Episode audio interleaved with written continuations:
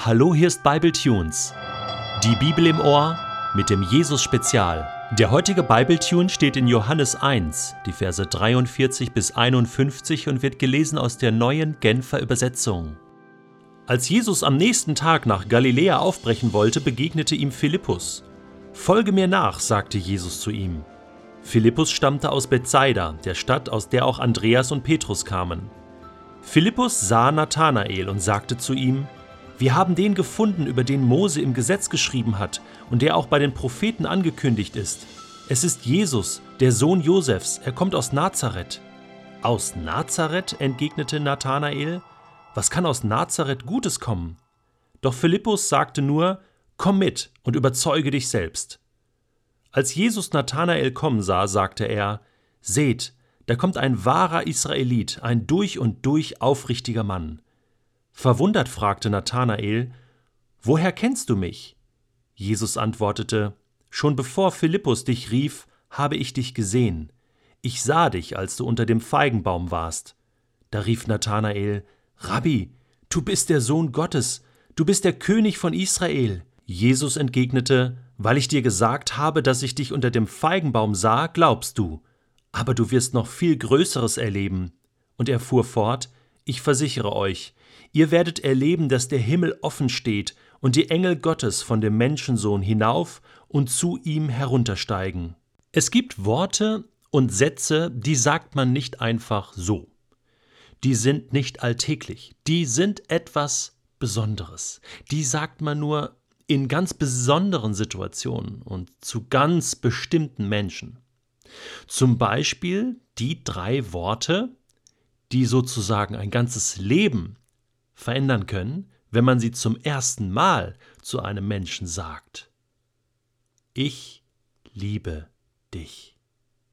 Als ich das zu meiner Frau das allererste Mal sagte, das war schon ein besonderer Moment. Da muss man allen Mut zusammennehmen, denn das hat weitreichende Konsequenzen wenn zum Beispiel die Liebe nicht erwidert wird? Oder wenn sie erwidert wird, was ist dann? Und plötzlich beginnt etwas Neues, ein neuer Lebensabschnitt, der bei meiner Frau und mir mittlerweile schon 20 Jahre andauert. Ich liebe dich. Und dann sagt man diesen Satz vielleicht öfter mal. In der Woche oder am Tag, in bestimmten Situationen drei Worte, die ein Leben komplett verändern können.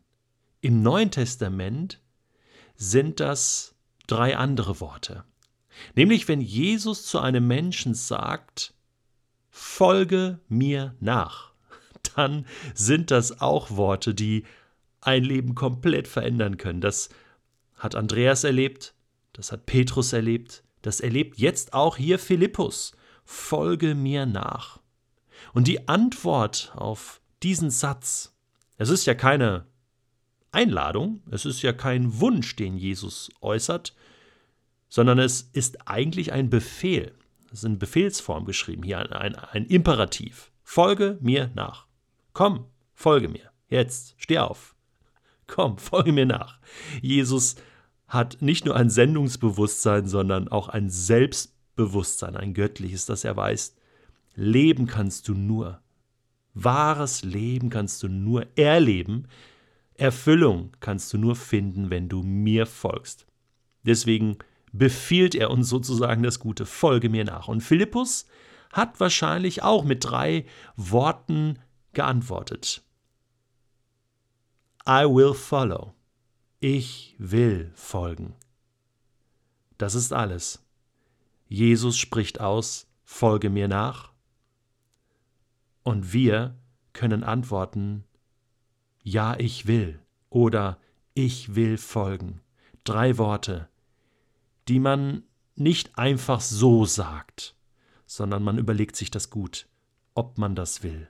So wie bei einer Liebeserklärung. So, als wenn man den Partner fürs Leben gefunden hat und sich nun entscheidet für ihn oder für sie. Ja, Jesus, ich will dir folgen. Und wieder haben wir hier diese Kettenreaktion. Philippus hält es gar nicht aus. Er hat endlich den gefunden, den Messias, den Gottessohn. Er hat endlich den gefunden, von dem die Schrift schon schreibt und ihn voraussagt und prophezeit.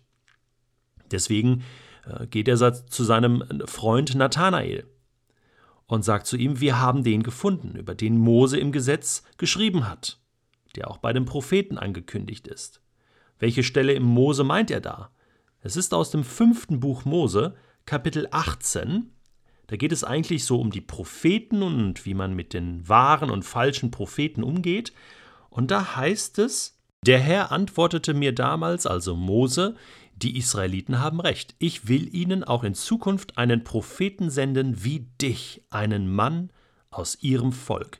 Ihm werde ich meine Worte eingeben, und er wird sie den Israeliten mitteilen. Wer nicht auf das hört, was er in meinem Namen sagt, den werde ich dafür zur Rechenschaft ziehen. Und das ist im Talmud, unter den Rabbinern, war das die messianische Verheißung auf den großen Propheten, auf den Messias, der kommen soll, der mitten im Volk aufstehen wird. Und jetzt sagt Philippus zu Nathanael, den haben wir jetzt gefunden, er ist da, der dort angekündigt wurde. Es ist Jesus, der Sohn Josefs. Er kommt aus Nazareth. aus Nazareth? entgegnete Nathanael. Was kann aus Nazareth Gutes kommen? Eine komische Antwort. Statt Begeisterung ist Nathanael skeptisch. Aus Nazareth, das ist ungewöhnlich. Der Messias, er wird doch in Bethlehem geboren. Nathanael kannte sich gut aus, anscheinend. Kommen wir gleich später nochmal zu, warum er sich so gut auskannte. Auf alle Fälle äh, war das irgendwie komisch für ihn. Aus Nazareth. Vielleicht war es sogar so, dass es so eine Art Sprichwort war. So aus Nazareth, was kann aus Nazareth Gutes kommen? ja, wie so ein Slogan, den man sagte. Galiläa, Nazareth. Ja, wir haben ja auch in unserem Sprachgebrauch vielleicht ähm, Dinge, die wir abschätzig betrachten. Wir wissen gar nicht warum, aber es gibt äh, Witze, die wir machen über Ostfriesen oder Blondinen oder äh, die Schweizer über die Österreicher. Ja, äh, äh, das ist ja alles nur so spaßeshalber gemeint. Man meint das ja nicht wirklich ernst. Aber irgendwie macht man sich lustig drüber. Und damals war das auch so. Also aus Jerusalem, okay. Ja, Bethlehem, ja. Aber Nazareth? Und Philippus macht jetzt das einzig Richtige. Er sagt Nathanael, komm mit, sieh selbst. Mach dir selbst ein Bild. Du hast dich abhängig gemacht von menschlichen Meinungen. Und das hindert dich, den Messias kennenzulernen. Also, komm mit, mach dir selbst ein Bild. Du bist doch selbst erwachsen und mündig, oder? Und ich finde das einen wichtigen Punkt. Auch wir, auch du hast vielleicht irgendwelche Sätze, irgendwelche Slogans im Kopf. Bibel lesen lohnt sich nicht oder ist langweilig, ist trocken oder Jesus, was bringt das schon? Und sich mit dem Glauben auseinandersetzen.